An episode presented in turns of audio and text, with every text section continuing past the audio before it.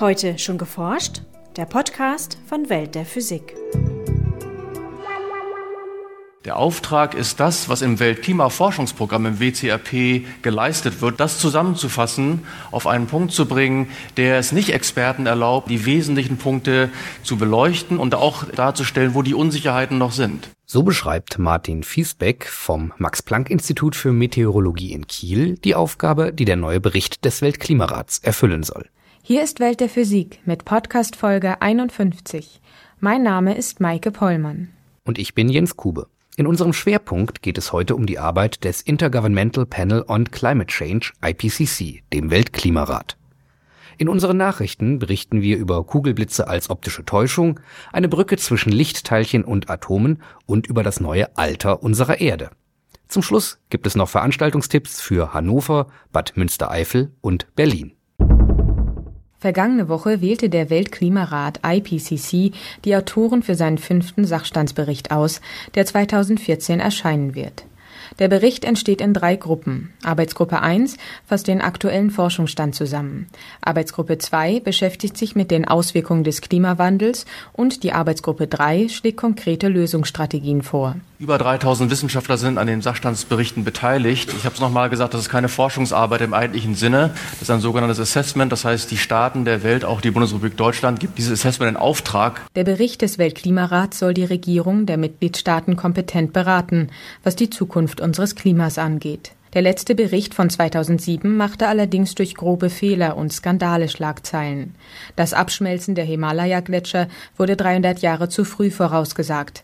Außerdem tauchten E-Mails auf, in denen Wissenschaftler angeblich über Datenmanipulation sprachen. Um die Glaubwürdigkeit des IPCC wiederherzustellen, prüfen derzeit zwölf unabhängige Gutachter das gesamte Verfahren auf Schwachstellen. An der Universität Hamburg diskutierten Wissenschaftler wie Martin Fisbeck darüber, wo aus ihrer Sicht die Probleme liegen. Man hat vor allem das Problem beim IPCC-Report, das wissen auch die Naturwissenschaftler, dass die von den Auftraggebern nochmal die Staaten vorgegebenen Zeitschienen immens sind.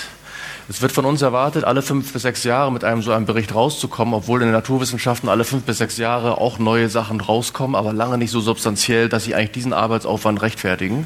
Zweitens wird eben erwartet, diese Termine sind ja fest vorgelegt. Man weiß ja jetzt schon fast auf einen Monat genau, wann der nächste rauskommt. Da weiß man sozusagen, wenn man halb drin ist, äh, wie viel Zeit man noch hat und weiß, auf welchen Berg von Arbeiten man eigentlich noch durchgucken müsste. Und irgendwann wird die Kurve gekratzt. Vor allem das Überprüfen von Angaben aus Statistiken und Datenbanken kostet viel Zeit. Im Gegensatz zu Fachartikeln wird diese sogenannte graue Literatur nicht von anderen Wissenschaftlern gegengelesen und gilt deshalb als große Fehlerquelle. Jochem Marotzke vom Max-Planck-Institut für Meteorologie Hamburg hält sie trotzdem für unerlässlich. Es ist völlig unmöglich, einen Sachstandsbericht zum Klima zu machen, ohne die sogenannte graue Literatur zu bemühen. Ich möchte Herrn Edenhofer zitieren, den Leiter der Arbeitsgruppe 3, der sagte, dass gerade in der Arbeitsgruppe 3 sehr viel Information aus Berichten der Weltbank und der Internationalen Energieagenturbehörde einfließt ohne diese Informationen wäre dieser Sachstandsbericht nicht zu schreiben. Die Frage ist dann natürlich, wie geht man damit um? Und es gibt dort auch ein Verfahren im IPCC, dass zum Beispiel diese Berichte hinterlegt werden müssen. Bei dieser technischen Gruppe, die es unterstützt, der Technical Support Unit, müssen diese Berichte vorliegen, dass man es einsehen kann.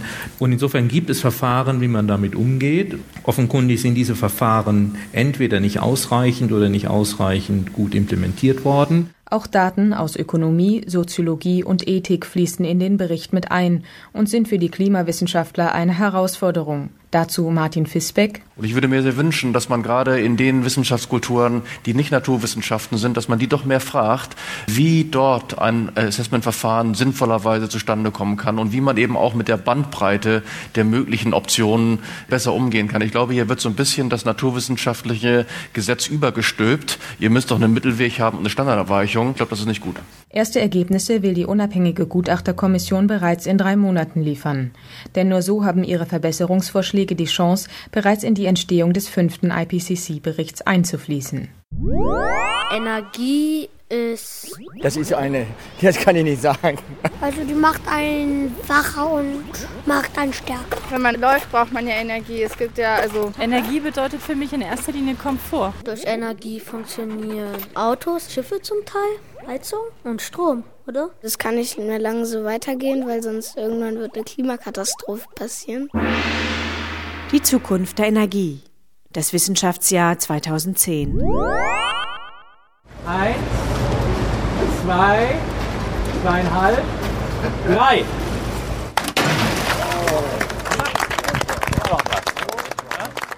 Das 105 Meter lange Binnenfrachtschiff MS Jenny läuft nun unter dem Namen MS Wissenschaft und wird von Mai bis Oktober als Energieschiff auf 16 deutschen Wasserstraßen unterwegs sein und sogar einen Abstecher nach Österreich machen.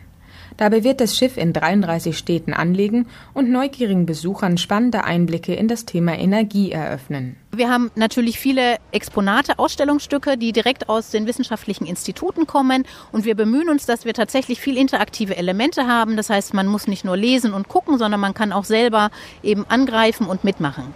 Sagt Projektleiterin Beate Langholf. Dass dieses Konzept aufgeht, bestätigen die ersten Besucher auf der MS Wissenschaft.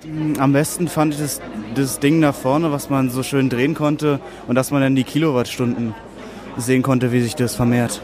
Also man konnte sich selber damit beschäftigen und das nicht nur so angucken, weil es hinter der Scheibe steht. Geöffnet hat das Schiff in der Regel von 9 bis 19 Uhr und an Wochenenden und Feiertagen von 10 bis 19 Uhr. Der Eintritt ist frei. Bis zum 28. Mai macht die MS Wissenschaft noch Station in Berlin Mitte. Das Schiff startet in Berlin-Spandau und wir fahren dann nach Berlin-Mitte und über Potsdam und Brandenburg zum Wissenschaftssommer nach Magdeburg. Wenn Sie genau wissen wollen, wann die MS Wissenschaft in Ihrer Nähe ist, besuchen Sie einfach unsere Webseite www.ms-wissenschaft.de.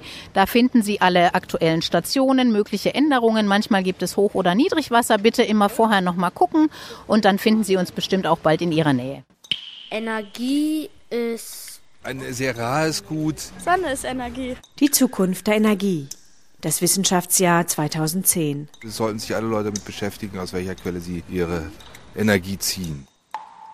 Mithilfe der Quantenkryptographie ist vom Prinzip her eine vollständig abhörsichere Datenübermittlung möglich. Um jedoch das volle Potenzial der Quantenkommunikation auszuschöpfen, benötigt man die Möglichkeit, die in einzelnen Photonen kodierte Quanteninformation zu speichern. Photonen selbst eignen sich hierfür nicht, denn man kann sie nicht an einem Ort festhalten. Die Quanteninformation muss also auf Atome übertragen werden. Hierfür benötigt man eine Quantenschnittstelle zwischen Photonen und Atomen, die idealerweise auch noch mit dem Einsatz in Glasfasernetzwerken kompatibel ist. Eine Gruppe von Physikern um Arno Rauschenbeutel von der Uni Mainz hat nun eine solche Quantenschnittstelle realisiert. Eine ultradünne Glasfaser bildet bei ihnen eine Brücke zwischen Lichtteilchen und Atomen. Mit etwa einem Hundertstel des Durchmessers eines menschlichen Haares ist diese Nanofaser dünner als die Wellenlänge des Lichts, das durch sie hindurchgeführt wird. Aus diesem Grund ragt das elektromagnetische Feld des Lichts aus der Faser heraus. Die Wissenschaftler nutzen das überstehende Feld nun, um ultrakalte Cäsiumatome darin zu fangen. Die Atome schweben 200 Nanometer über der Oberfläche der Nanofaser und treten mit den Photonen, die in Richtung der Glasfaser laufen, in Wechselwirkung. Wie die Forscher zeigen, ist dieser Prozess so effizient, dass schon wenige tausend Atome reichen sollten, um die Quanteninformation nahezu verlustfrei zwischen Photonen und Atomen zu übertragen. Immer wieder berichten Augenzeugen von Kugelblitzen, kreisförmigen Leuchterscheinungen bei Gewittern. Ob Mythos oder physikalisches Phänomen ist bislang noch unklar. Wissenschaftler der Universität Innsbruck haben nun erstmals berechnet, dass das Magnetfeld langer Blitzentladungen im menschlichen Gehirn den Eindruck leuchtender Kugeln erzeugen könnte. Die Magnetfelder bestimmter langanhaltender Blitze mit sich wiederholenden Entladungen besitzen nämlich genau dieselben Eigenschaften wie das in der klinischen und psychiatrischen Praxis gängige Verfahren der transkraniellen Magnetstimulation. Hierbei werden Zellen der Netzhaut oder direkt in der Sehrinde durch starke und zeitlich veränderliche Magnetfelder angeregt mit dieser Methode behandelte Patienten und Versuchspersonen berichten von real und hell erscheinenden optischen Sinneswahrnehmungen in verschiedenen Formen und Farben. Blitze mit wiederholten Entladungen, die über mehrere Sekunden hinweg ähnlich stimulierende Magnetfelder erzeugen, könnten ebenfalls derartige Leuchteindrücke, sogenannte Phosphene, hervorrufen, spekulieren die Forscher. Allerdings treten die geforderten Blitze nur in etwa einem von 100 Fällen auf. Die Wissenschaftler schätzen, dass etwa die Hälfte der Berichte über Kugelblitze mit Phosphenen zusammenhängen. Bislang gingen Wissenschaftler davon aus, dass die Erde vor rund 4,53 Milliarden Jahren entstanden ist. Neuen Forschungsergebnissen zufolge ist unser Planet aber zwischen 20 und 90 Millionen Jahre jünger als gedacht.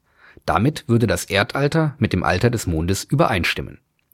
Der Erdtrabant entstand, als ein etwa maßgroßer Körper mit der Erde kollidierte.